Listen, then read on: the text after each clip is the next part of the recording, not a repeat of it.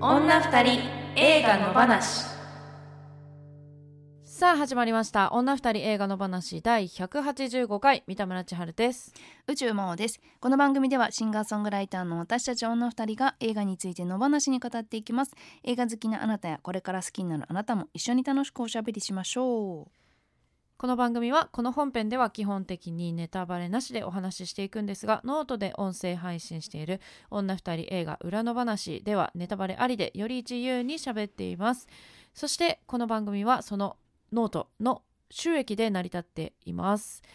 1回100円で購入して聞いていただければとっても嬉しいですそしてさらに応援したいよという方は、えーサポート投げ銭ですねもぜひよろしくお願いします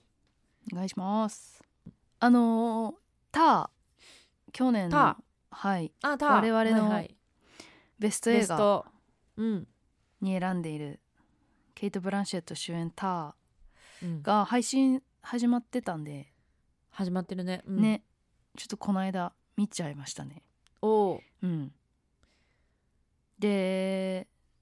まあい劇場で1回しか見てないんだなってうん思ったんだけどでもすごいやっぱ細部まで覚えてんな自分と思ってなんかそれぐらいいめちゃめちゃ集中してみたんだなっていう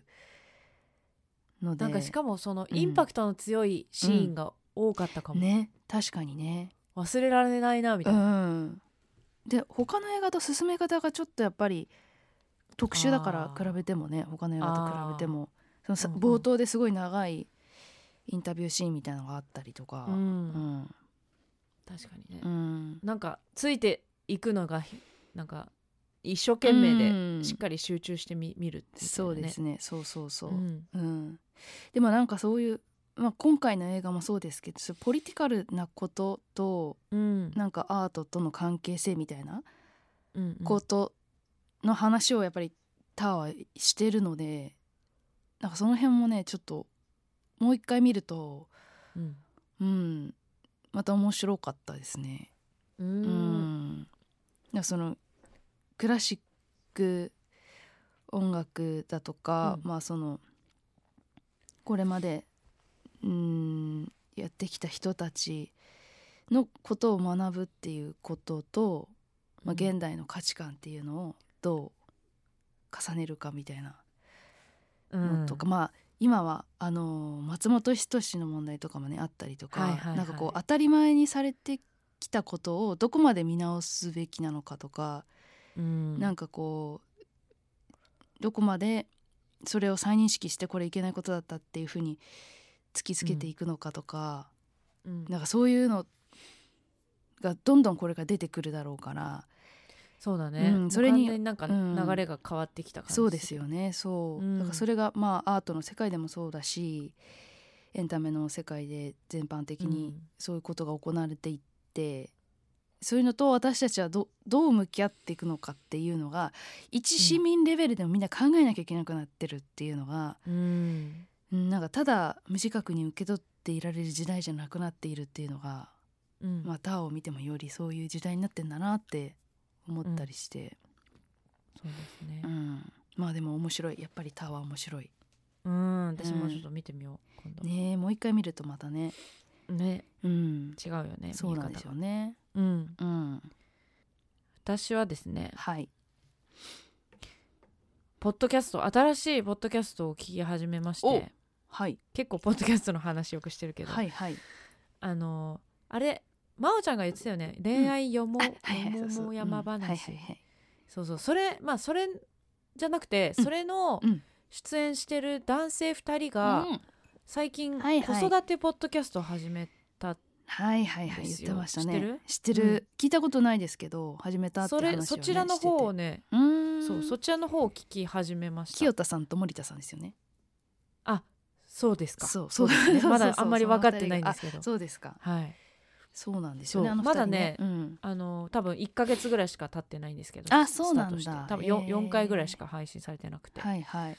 そうなんかその男性二2人が子育てについて話すってなかったなと思って、うんやっぱりどうしても子育て YouTube とかもそうだし、はいあのポッドキャストとかも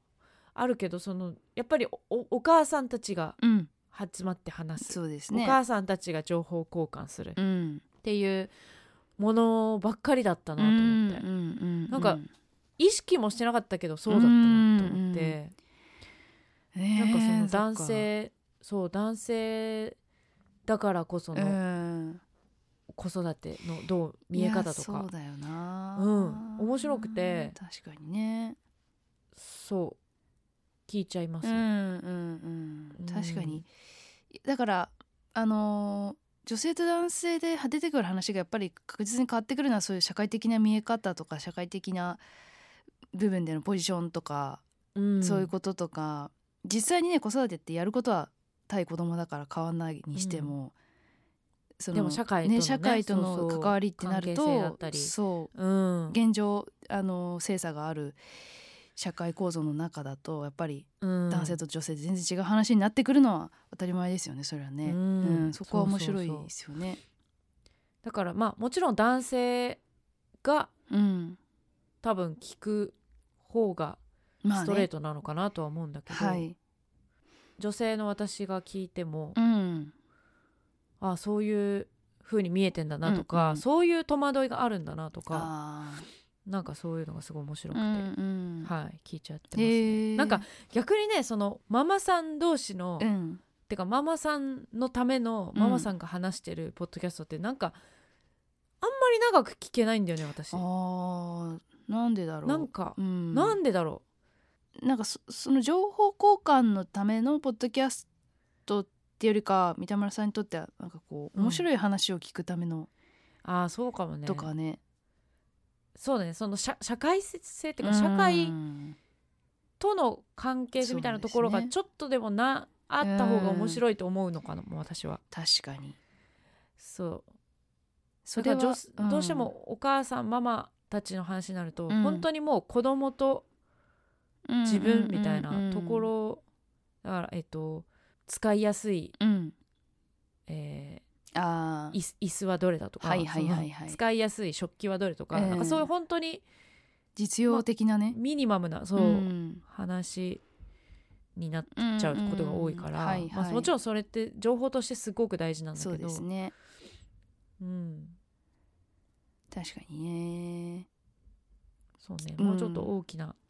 枠組みの中で話してる話うんの方がこう引いて見えてる方が好きなのかな。客観性っていうかね、うんその自分たちをどう客観的に見てるかっていう視点がポッドキャストではやっぱりよりあった方が、そうね、うん面白いだろうと思いますね。うんうんううんんいやそうなんですよね。はい、なんか私もなんか最近さよちゃんとねあのあそうだねそそうポッドキャスト始めてれも聞いてますありがとうございます、すいませんでもあれもねだからキッチンソサエティそう「キッチンソサイティ」って番組やってんだけど本当にだかうらんそういう子育てしてる人たちの話とか、なんかそういうテーマが何にもないままただ友達同士うんうんでうん始めましたで、やっぱり自分たちの話しかなくなっちゃうんですよねその話すことが。あだからそのの社会とどうやってつつながる話にしていくかっていうのが結構難しいなと思って、うんうん、うん、なんかやっぱそういうのがないと自分も喋っててなんかこう満たされないしうんなんか聞いてる人も多分そこににがないとその本当にその、あなんていうかあの友達同士の会話聞かされてるみたいな感じにうんなるだろうなとも思うから、なんかそそこがそのなんだろう社会っていう視点を通した時に今自分たちがどう見えてるかっていう視点はすごい必要ポッドキャストとかっていうところではすごい必要な気がししますよね。そうだうね、んうん、その方まあがこのより面白い、番組だったらうんその、映画っていう大きなうん、ものがあってそうですね。で、まあ、同じよ同じこあの、うん歌を歌ってる歌を作ってるうん、人が2人で喋ってるっていう、うんうん何かこうよよりどころとういうんか、うだん、そう軸っていうかね。あるねうんからでもまあその高校の同級生うん、で同い年で、うん、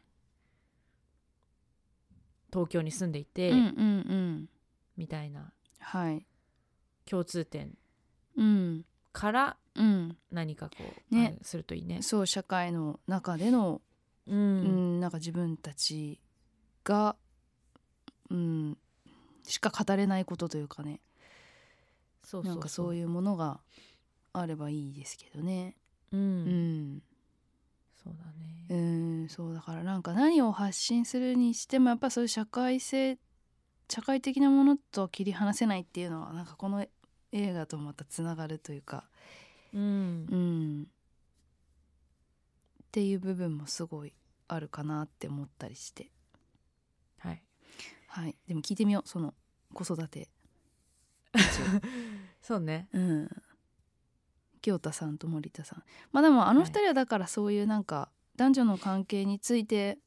のこう社会的考察っていうかそういうものを別にに学者とかじゃないけど、そうんうのん市政のあの普通に生きている男性としての、うんうん、話をしてい文化て系そう男文子化系男子たちのうんまあだからなんだろうそういう普段からそういうことされてる二人だからうん子育てをしている俺たちっていうものもいろいろ分析して喋ってそそうれだね面白そうですね。うんうん面白いですはいあはのいこの番組もねあの登録っていうんですかフォローみたいなあはいるじゃないですかできましすていね。ただいたりとか星評価みたいなのありますよね Spotify。星評価うんそうですねもうちょっと上げたいですねうんあげたいですね。はい5つ星なんてなんてねはついけてもらったりとかお願いいたします。はいいいかなと思いますお願いしますはい毎週一つの作品を取り上げて語っていきます今週の作品はジェシー・アイゼンバーグ監督「僕らの世界が交わるまで女が二人」集まれば映画の話で日が暮れるダラダラズルズルゆるゆると今日も平和な木曜日今日も平和な木曜日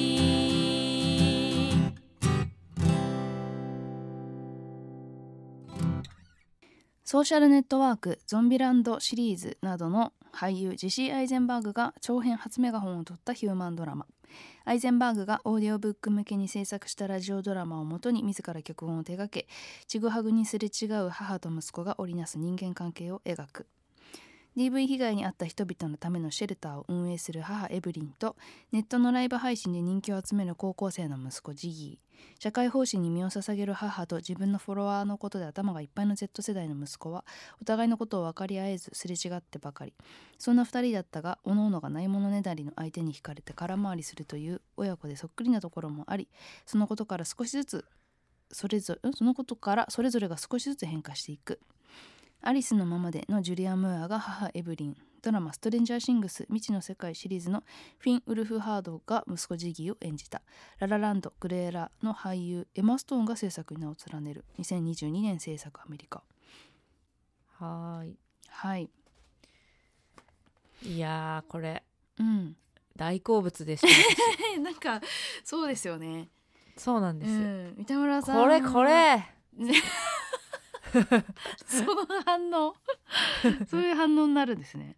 そう久々になんかこの感じで、あそうでですかやっぱりね、うん家族が一番面白いですなるほどねそうですね確かにね、いやこれは本当に母と子供のうんうん、話でなんか三田村さんはいろいろ思うところあるんじゃないかなって 思いながら見てました。あ本当ですか、うんじゃあ、えー感想メールいきましょうかはい、はいシネマヒルは名曲さんいつもありがとうございます。ありがとうございますえー三田村さん真央さんこんばんは主人公親子は血縁関係ゆえの高度な安心感が距離を遠くした感じですね性欲の時にも思ったのですが理解できなくても否定しないという姿勢が大事ですただし不定ひ否定不可イコール忠告不可だと思ってしまうとお互いの気づきがおろそかになり成長の機会を逸する場合もあり難しいですこの親子につついては一周回って元の関係に戻れそうですが点点点一つ腑に落ちないのは帰る親子の選択ですこれネタバレかなどうだろちょっとそうかな、う、うんまあ帰る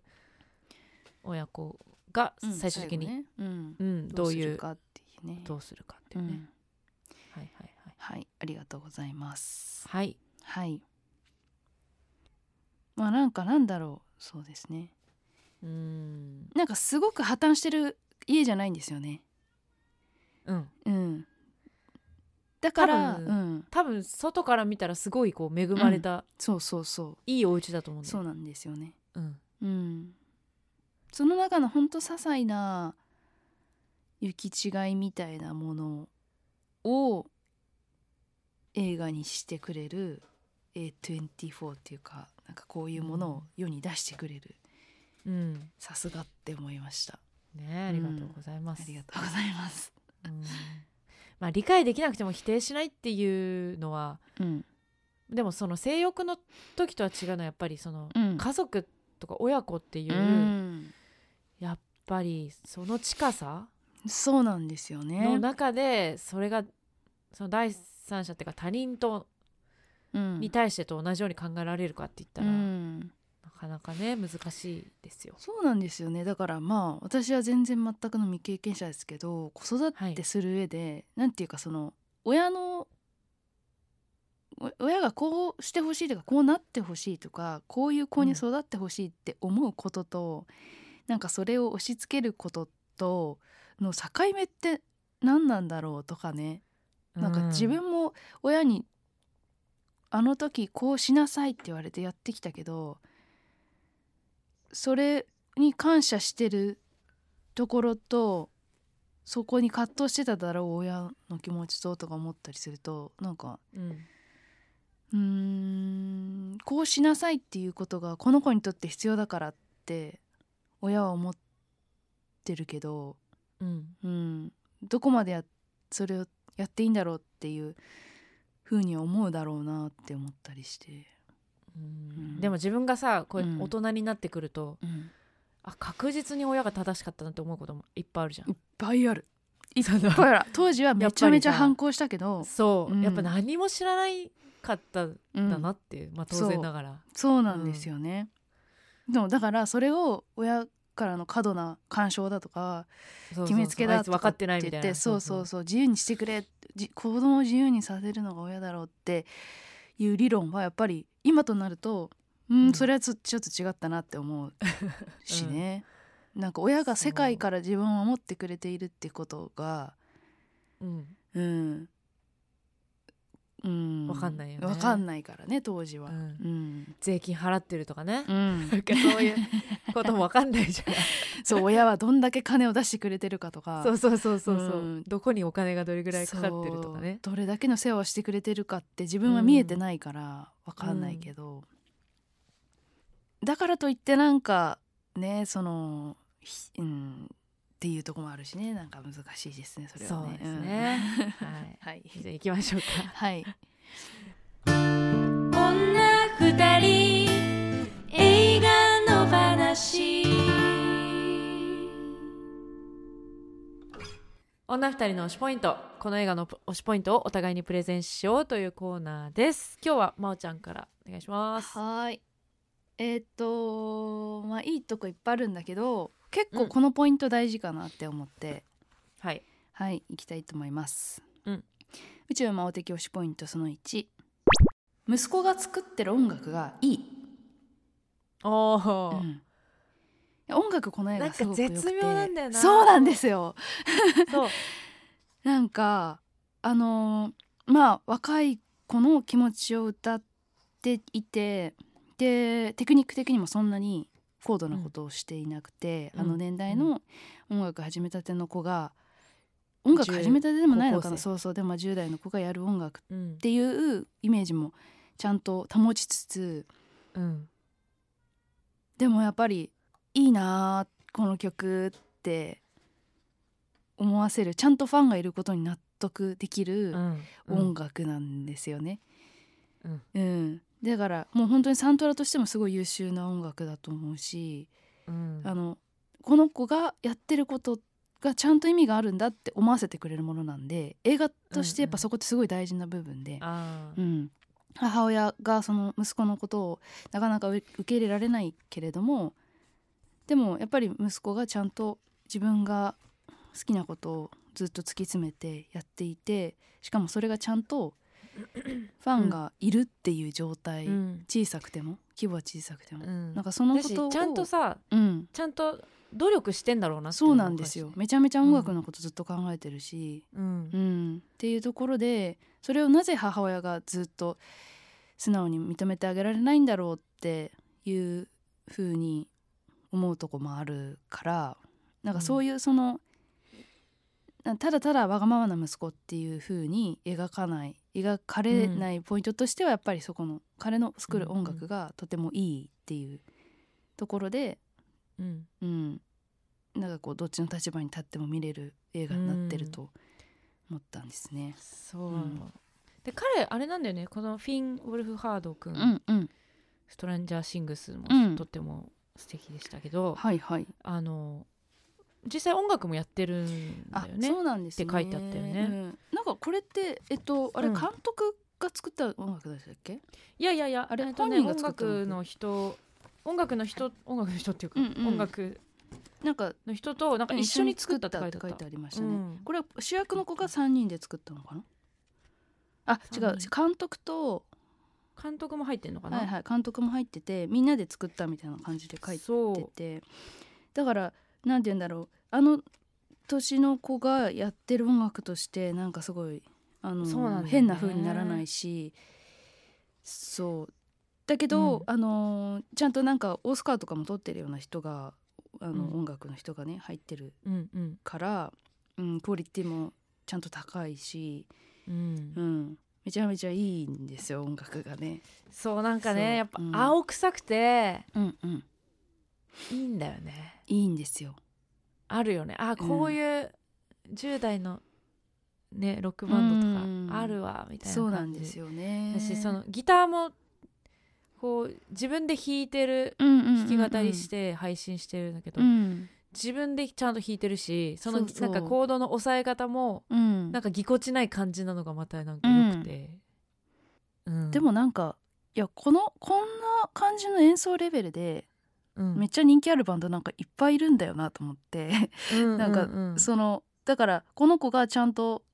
曲がいいってことがは全然あのー自信持ってうん表に出られる部分だから、そうだねそこがねそう説得力として一個あそるうしそうあるかこらいつが、なんかただのうん、本当才能なかったらね、ね本当にやっぱりただチャ,、うんチャラいという母か親軽薄さだけがそうそうそう目立ってしまうけど、うんうんうんそうねだからなんかこの子を応援したくなってるんですよねやっぱうん映画見てて、っていう面もあるよね、うんやっぱりねそうそう頑張れよっていう気持ちになるっていうか、んあとちょっとだみたいなうん気持ちになったりして、うんなんかそこはすごいこ確のかに映画そのの愛らしいポイントの一つでしたそうだね。ね、うんそのなんかそう青さがそうそうそう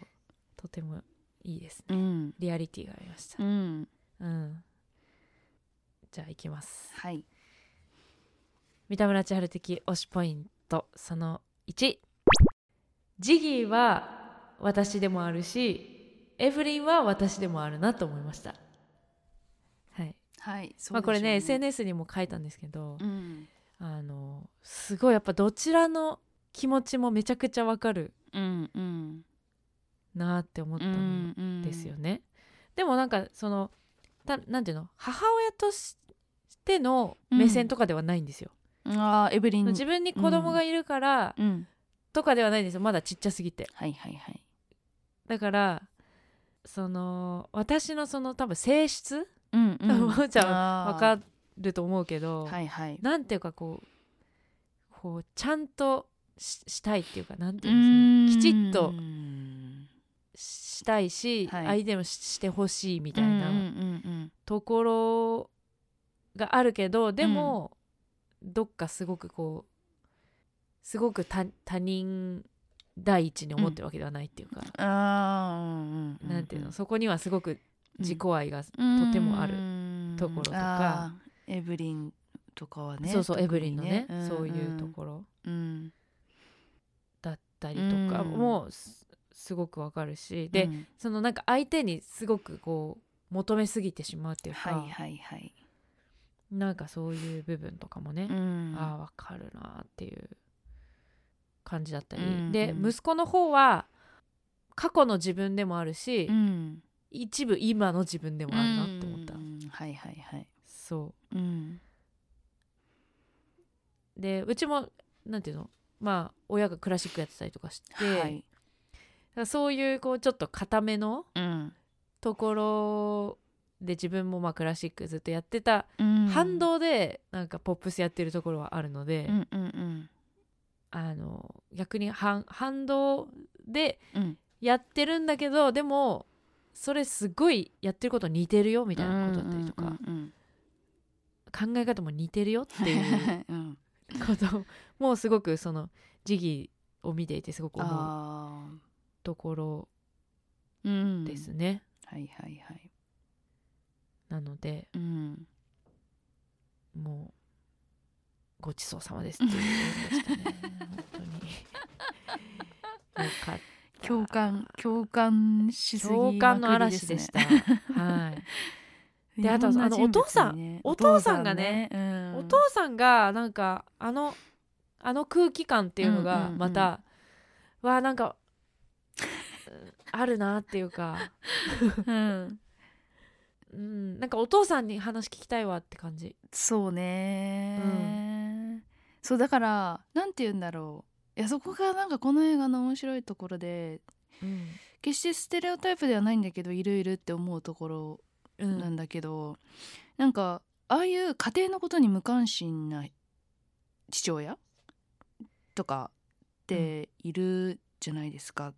うん、その無関心なのかうんな、まあだから、ほんううんん、なんかその父親的距離感というかそうんうんうのん母親はすごい過度に息子にああしろこうしろとか、うんなんかいろんなものを与えたりするけど父親は割とほっとくみたいな関係性そうねでのおち結果って。うん結果こ孤立するっていうね。そうそうそうそうそう大事な時に蚊帳の外に置かれたりとかうんでしちゃうっていう父親像っていうのはまあよくあるんだけど、あのうちの場合はその母親が割と多分あのしなんて言うんだろう家計の部分では大黒柱なのか分かんないですけど経営者うんどうなんでだろとうかってねうんでまあお父さん何の仕事してるのかちょっとよく分かんなかったけど、まあ、基でも本なんか表彰されたとうんか言ねってたとかから言ってたからしっかりなんか立何か派のなこ仕事してそうそうそうしてるんだけど家事っていうか料理とかはねお父さんがやってたりとかして、っうんうんうんていうなんかまあだからその完全によくあるあのジェンダーロールっていうか、っていうものに乗っけてはいないんだけど、うんうんでもなんかそのどことなくそういう家庭の問題の外側にいる父親というか、うんうんなんかそういう雰囲気はすごいあるあるな感じでううんん、一人だけよく分かってないみたいな、うんうんううんん、いやでも実は一番見えてるのかまもあしれないねそれちょっとはそういうとこ離れあたるとかころもしかれらない、うんでもだからそういう人が決定的なことをけなんて言うんだろう決定的に空気を変えるようなことがなかったじゃないですか今回の映画でも。うんなんか一まあ回ねそうい一う回そう息子と1対1のやり取りをする場面はあったけど、うんあとそのうんなんていうのちょっと拗ねちゃうとかってあああったあうんったあった、息子二人とも俺の表彰式に来てくれなかったとか言って、うんうんでもそれが家庭の中で何か傾きが変わる出来事かっていうと別にうん何まあねもっていう感大きじで、くはねそうそうそう、んっていううんなんかそその辺も良かったなっていうなんかその普段黙ってるだけの父親なのになんかうん一箇所だけ出てきて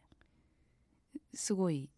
偉そうなこと言っていなくなるみたいなことって、うんっていうこともうん家庭の中であるあるじゃないうでんうんうんすか。なんかお,、ううんんお父さんが言ったからみたいな感じで全てが決まっちゃうみたいなうんことも、そういう家もよくある形だと思うんですけど、そういうこともなくて、うんうん、なんかあのお父さんの存在感ちょっと面白かったですね。面白かったうん、だからそのお父さん目線でのうん、今回の映画も多多分作れるそうねだろうな2って思人をった見て、どういうふうに見れるか、うん、見てるか、うん、お父さんなりのこう家庭を円滑に回すためのパス、うんアシストみたいなのが見えない部分でうんあっうんたのかもしれないしね。そうね、うんじゃあざっくりといきます。はい、はい宇宙魔王的推しポイントその2今みたいな感じでディティールをすごく語りたくなります。あはー、い、なんかこう、うんうんなんだろうざっくり大きく言うとこうっていうことはないんだけどこの映画うんはうんなんかそのだから本当細かい部分でのの配慮っていうのがすごい効いてるから、うんなんかそういうとこがすごい面白かったなって思って、なんかあのーそのエブリンうんってだから本当にその社会奉仕っていうもうめちゃくちゃ正義感のある人で、うんまあ、そういうことを仕事にしていて実際その、まあ、しっかり仕事での信頼も得ていてっていう人、なんだけどまあちょっと人間関係に遊びがないというかうんっていうことはパンフレットにも書かれてましたけどううーんんなんていうか楽しいお付き合いができないんですよね人と。うんなんかこう理論的な話はできるけどうんでそれってさ、どうしたらいいと思う いエブリンや本当になん か かうわ私の10年後だなって思ったんだよねなんかなるほどね。嫌だなっていうこういうおば さんなんて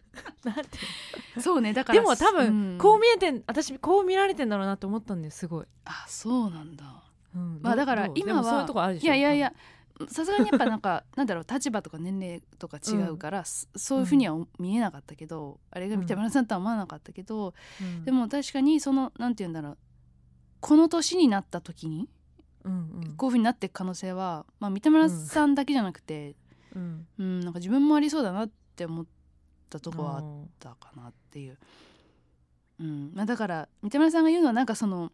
普段からねそのななんていうか余白のある人間の付き合い方っていうかそうねそうそういうもののことかなと思うんですけど。そうなんだよね、うんなんかなんででしょうね だから本当にあれかもなんかもうちょっとなんていうかこう、うんうん人に興味を持たないまま育ってきたのは良くないのかなと思ってうーん。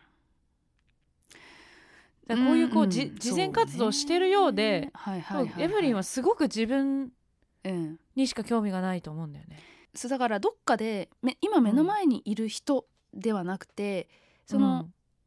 活動全体のことに頭がいくっていうか、あーもちろんそういう人で大事なんだけど、うん、うんなんか特にそういうのってリベラルの界隈にいる人って多分多いと思うんですよね、うんそういう左派の人たちの中にうんは。うん目の前にいる人がどういうものを求めているかっていうことを知る前にあの、うんあなたの境遇ではこういうものが必要でこういうふうにした方があのいいからとかなんかそうあいーう方に先に頭がいっちゃったりとかこういうことが私たちは提供できますとか、社会の中でうんうはこういう問題点があるからこういうふうに改善しましょうとかっていうことをなんかどっか押し付けちゃうっていうか、ううんんだからエブリンのそういう性質ってそのあの息子が、えっと、好きになる学校の女の子がいるわけですけど、あの子が最初に話してたように、その白人がその非白人の人たちに対してなんかうんこう貧しい地域の人とかに対して、実際は搾取する側だったにもかかわらずなんかこう今救いの手を差し伸べてあげていうんうんうるんみたいなことをしている、みたいな話をしてたと思うんだけど、なんかそういいうのとすごくう多分対象にしてるんだとと思うんですけど、だからエブリンはなんか人を救ってあげるという活動自体がうんやっぱり自分のやるべきこととして思っていて、うん、目の前の人を救うということではないっていうかあーどっかでっていう確かに方向に行っちゃってるように見えるうんうんうん、から息子が助けを求めてきてもその手は振り払うようなことを言ってしまったり。助けを求めてない人を助けてあげるわって言ってけ、うんうん、過度に干渉していったりとか、っっていうこととをしてしまうというなんかそのそのなんか複雑さみたいなものをすごいよく描いてるなっそうだていうね。うんそうあじゃあそそのエブリンが乗ってる車がめっちゃちっちゃいのがなんか面白く て面白くなかった面白く てあれ、うん多分なんかエコカーかなんかですよね多分ねあーやっぱそういう多分そうそうだけどすごい人引きそうなスピードなんですよね、あれ めっちゃ危なかったよね、事故だなんうん、かこう事故ったら絶対自分の方が大破するなっていう、ねそうですね確かにねうんそういうサイズの車なんだけどもうほんと怖がらずにどんどんビュンビュン進んでいっちゃうかうら、んうんでもそれもなんかすごく性格を表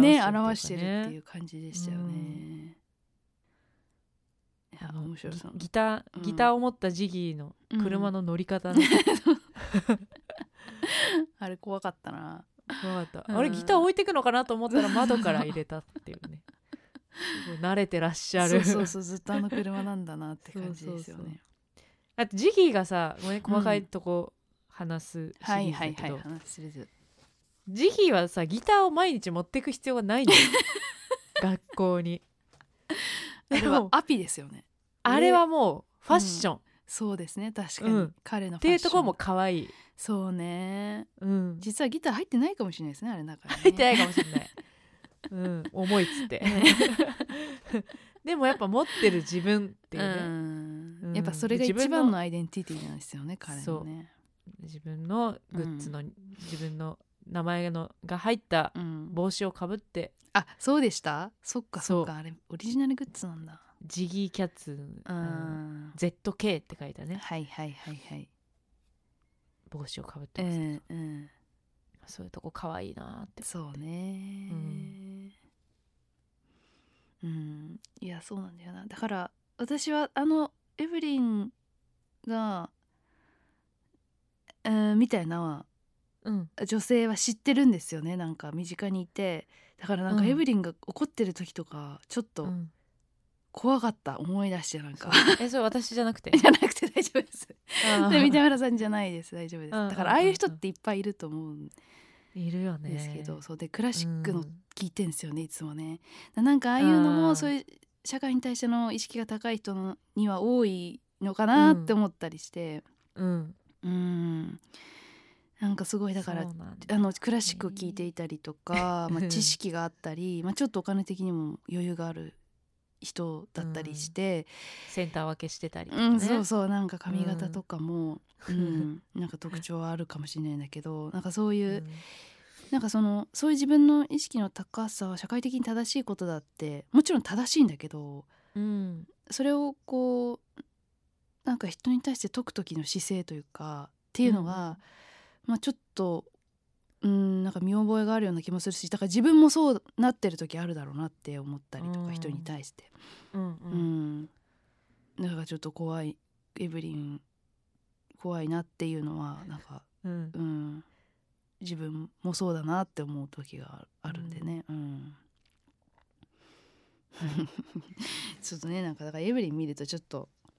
ああなるんじゃないかっていう気持ちねそうでも、うんでも嫌なやつじゃないんだよそうなんだよね、うんだからなんか別に人との関係をいいものにしたいと思ってないわけじゃないんだけどなんか気づいたらそうなってるっていうか、うん気づいたらそうなんだ受付の女性とどうやってコミュニケーションを取ったらいいか分かんなくなってたりとうか、んなんか高圧的になっちゃったりとかうん気づいたらね、うんうんううんん気をつけます 気をつけ気をつけるとかじゃないんだろうな多分そう、ねまあでもはい、来週ねまたその話とかねそうですねそそううでですすねね、はい、はい、えーじゃあ行きますはいはい、三田村千春的推しポイントその2誰もが持っている一番恥ずかしい部分を愛らしく爽やかに見せてくれる映画でした、うんうんそうまあ今もね話してたけどなんかそういう隠れてると思っている、隠れてないんだけどねうんうんうん隠れてないけど隠れてると思ってる自分が一番恥ずかしいその自自己愛の部分とか、うんうん承認されたいみたいな気持ちとうか、んうん人のためって言ってるけどそうじゃない部分とか、そういう部分を、うんなんかともするとすごいこういもっともっと痛々しくもっともっとグログロくうんうんなっちゃうこともあると思うんだけど、いうんそう確かやにこの映画すごいなんか爽やかだなっそうですねて思ってあ可愛らしくしそううんしてくれててそうそう、うんそこがなんかすごい良かった、うんもちろんヒリヒリはするし、ううんわって思うんだ けどそうねでもなんかそれだけで終わらないうんちゃんとなんか爽やかさがこうあの来るうん後に、っていうその感じがとっても良かったなとうん思います、うんまあ、それは何なんだろうっていうのは何なんだろうなと思う思うんですけど、うんうんでもなんかその息子えっとなんだっけ息子の名前いつも覚えられない毎回なんジギーなんでしたっけジギーかジギーうんうんえっとジギーがだから適度にバカなのがいいんだと思ったんですよねあそのうんなんかこれがやっぱり母親と同じぐらい頭良かったりしたら、あ、うん結構泥沼化してるような気があーすそうかるんですよね。もっとそう繕えちゃう感じ、うん、し殺傷能力の高い武器あお互いい持っちゃう可能性あるうん、うんだあの母親が息子を怒る時のシーンとか結構えぐいなって思っあーあだかのら車のやつ車もそうだしあの、うん食事のシーンかなあそうか食卓でん最後の方ねうんそうそうそうとかいやそれは言っちゃダメでしょみたいなことを言うんですよね母親が、うんがうんだから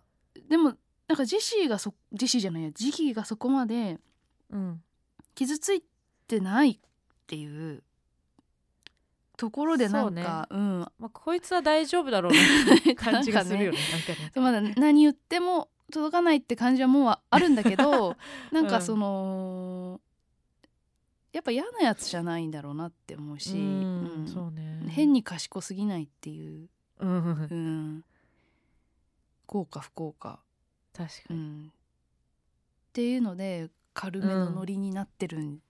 ような気がする。ううんんうんうんうんうんそうかもうんねあの、うんライラライラ女の子とのねはいにアプローチしていく様もいや本当に恥ずかしいですやめろやめろやめろって思 やう友達は止めてやれそれをって 思うけど友達も超バカなんだよなあの友達も超空気読めないやつで、うんううんん、だから仲いいんだろうなって思ったけど、うあーんいやーなんかもう詳細の部分もねいっぱい話したいよ ねそうですねとこはたくさんありますね、うんまあそんなあたりにしときますか今週はそうしますかはいはいでは、えーぜ今週は前編ということでここまでです、はい来週も引き続きこの「僕らの世界が交わるまで」を喋っていきますはい今夜朝まで映画もいいよね二人の話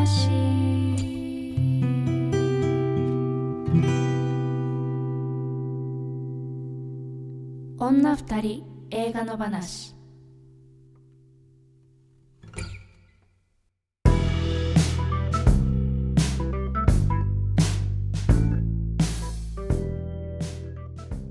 いやこれさタイトルがうんうん「When You Finish Saving the World」じゃないですかこれをシンプルに麻薬してくれた方が好きだったなとは思ったんですけどねこれはどうなるんだっけえっと「君が世界を救い終わったら時」みたいな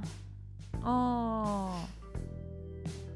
なんかあその面白いねうん、うんやっぱりその母親も社会奉仕という活動でうん世界を救おうとしているし、うんジギーも音楽で自分はこう世界を変えられると思ってるし、うんなんかその極端に広い世界ってものを2人ともめ見てるけどうんうん今目の前にいる家族のことに目を向ける瞬間みたいなものの話だと思うから、んなんかそのういうこ「救う」っていうえらい壮大なワーとドっねていうのはなんか入れた方が、うんあいいかなって思ってあ、難しいねうん、でもちょっと世界系っぽいタイトルになっちゃうかうら、ん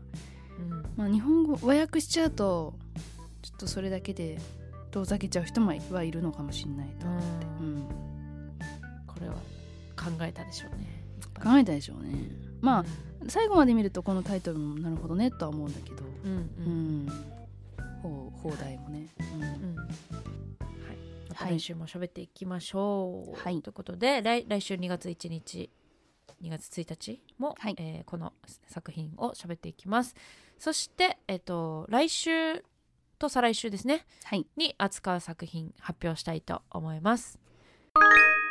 ヨルゴス・ランティモス監督「哀れなる者たち」はい、うん面白そうこれ面白そエうマエでマスすトーンねそうで監督があの、ジェえー、と女王陛下うんのお気に入りの監督ですか、ねうんちょっと、F、SF っぽい話なそのうかななんかあらすじだけ見てもちょっとよくわからないどういう、ねでもめっちゃ面白そうだ、うん、うんもう公開のあ2月かな2はい月頭ぐらいかな、うん公開と思いますので、えーぜひ見ていきましょうはいはい。この番組ではあなたからの感想やご意見をお待ちしています。この作品を扱ってほしいなどのリクエストも大歓迎ですし、過去回の感想はいつでもお気軽に送ってください。メールを採用させていただいた方には、二人の話ステッカーをお送りしますので、住所と本名も忘れずに書いてください。メールアドレスは、二人の話アットマーク gmail.com です。この番組はポッドキャストと YouTube で聞けますお好きな生き方でどうぞ YouTube の方はコメントやチャンネル登録グッドボタンをお願いいたします、えー、そして TwitterInstagram やっておりますのでアカウントフォローお願いしますまた感想やご意見は「ハッシュタグ二人の話」をつけてぜひどしどしつぶやいてくださいそしてこの本編と合わせてさらに喋り足りないこと女二人映画裏の話として喋っていますこちらは女二人映画二人のえ映画裏の話のノートにて音声配信中で一つ100円で購入していただくと聞くことができます今週はフリー特会になってましてえっと、友達の赤ちゃんの出産祝いに何を買ったらいいか的 なちょっとジェンダーにまつわる、うんはいそうです話を、ねはい、したりしていますので、ぜひ来てみてくださいはーい。まー、ちゃん、お知らせありますかはい、えー、と私はあのー今決まってるものはまだお知らせできるものないんですが2月3月、うんえー4月、6月といろいろ決まってきてますのおでーはい、楽しみですね。はい、あのまたお知らせします、はい。はい私三田村千春はえー、と三田村千春が毎月新曲を発表するワンマンということで、えーすげえ葉っぱ葉っぱをかけるの葉っぱですねはいというワンマンを2月からやります2月、えー初回がですね2月25日日曜日のお昼、えー下北沢でライブワンマンライブやりますのでもし来れるよという方はぜひ来てください、はい来週も木曜夜8時から配信ですぜひ聞いてくださいここまでのお相手は三田村千春と宇宙魔王でしたさよならさようなら